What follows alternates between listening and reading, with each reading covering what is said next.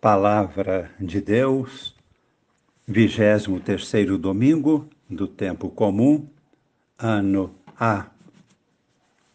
Irmãos e amigos, participantes do grupo Com Maria em Oração. A liturgia de hoje nos apresenta um tema delicado e, ao mesmo tempo, de fundamental importância a correção fraterna. A palavra de Deus nos traz uma grande luz a este respeito.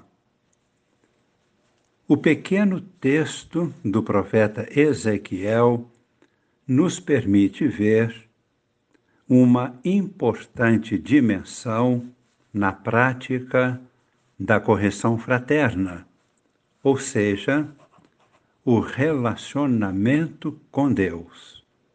Esta é a base. Este é o ponto de partida. Deus fala ao profeta, dá-lhe uma ordem, e por isso ele vai falar em nome de Deus. Ouçamos o texto. Assim diz o Senhor. Quanto a ti, filho do homem, eu te estabeleci como vigia para a casa de Israel.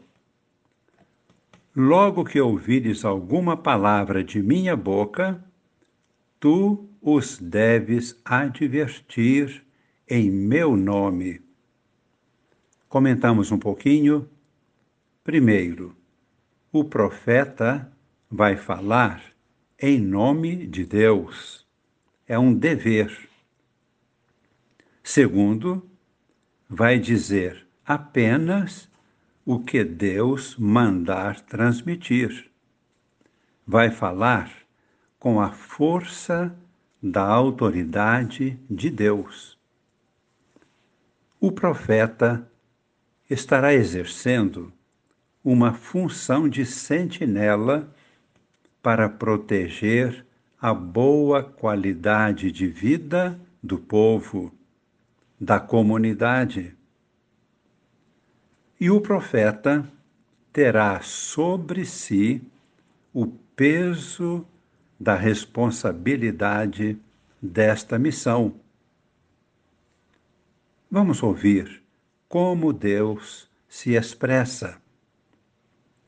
Se eu disser ao ímpio que ele vai morrer, e tu não lhe falares, advertindo-o da sua conduta, o ímpio vai morrer por própria culpa, mas eu pedirei contas a ti, por causa da morte do ímpio.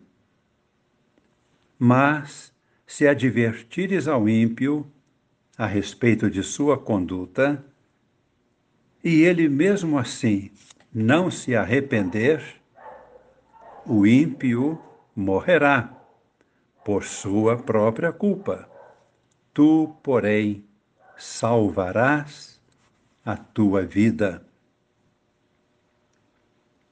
Toda a importância da correção está no relacionamento com Deus. No fundo, é uma atitude de oração e respeito a Deus. E este relacionamento com Deus é também a base da formação da comunidade cristã. Trata-se da boa qualidade de vida da comunidade eclesial, a partir da fé e da comunhão com Deus. Por isso, na segunda leitura, que é da carta de São Paulo aos Romanos, já percebemos com maior facilidade e maior clareza as palavras do apóstolo quando escreve: não fiqueis devendo nada a ninguém, a não ser o amor mútuo. E logo depois ele conclui: o amor não faz nenhum mal contra o próximo. Portanto, o amor é o cumprimento perfeito da lei. Por isso, o texto do Evangelho de hoje é o capítulo 18 de São Mateus, conhecido como discurso comunitário ou discurso eclesiástico da Igreja, o qual determina as características do cristão como discípulo de Jesus. Basicamente, a humildade ativa para com Deus e para com os irmãos. Como se manifesta esta humildade?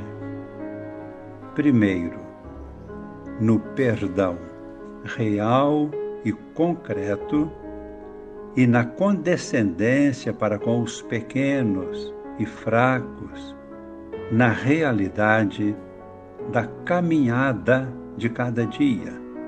Tudo muito real, muito concreto.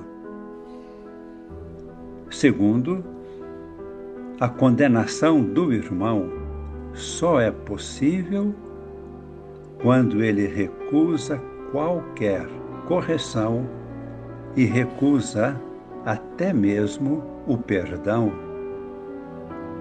Terceiro, neste caso, Deus ratifica a decisão da comunidade. Quarto, tudo isso supõe que o ato de correção fraterna aconteça a partir da comunhão de vida e da oração. Isto pode ser realizado em três passos. Primeiro passo: após a oração, conversar em particular com a pessoa em questão.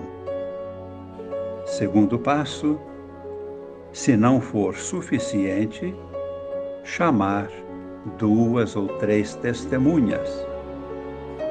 Terceiro, persistindo o erro, apresentar a situação à igreja através da autoridade competente.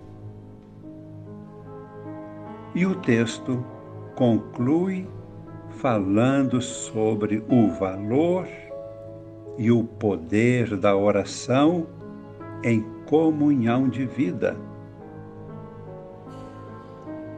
Onde dois ou mais estiverem reunidos em oração para pedirem o que quer que seja, serão atendidos. Por quê? Porque Jesus declara: Eu estarei no meio deles. Em outras palavras,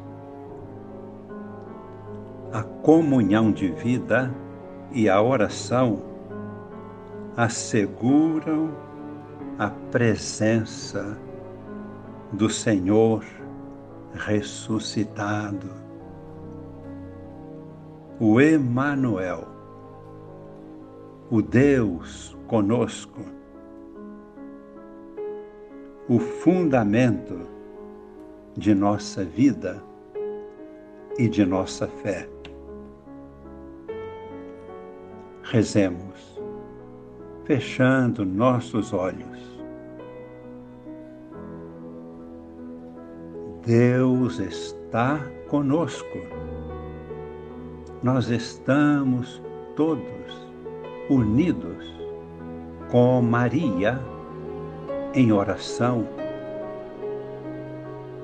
Cristo ressuscitado nos assiste, nos acompanha, nos dá o Espírito Santo, como em Pentecostes, a luz e a força do Espírito, na medida em que necessitamos cada dia em cada momento. A Ele entregamos agora a nossa vida.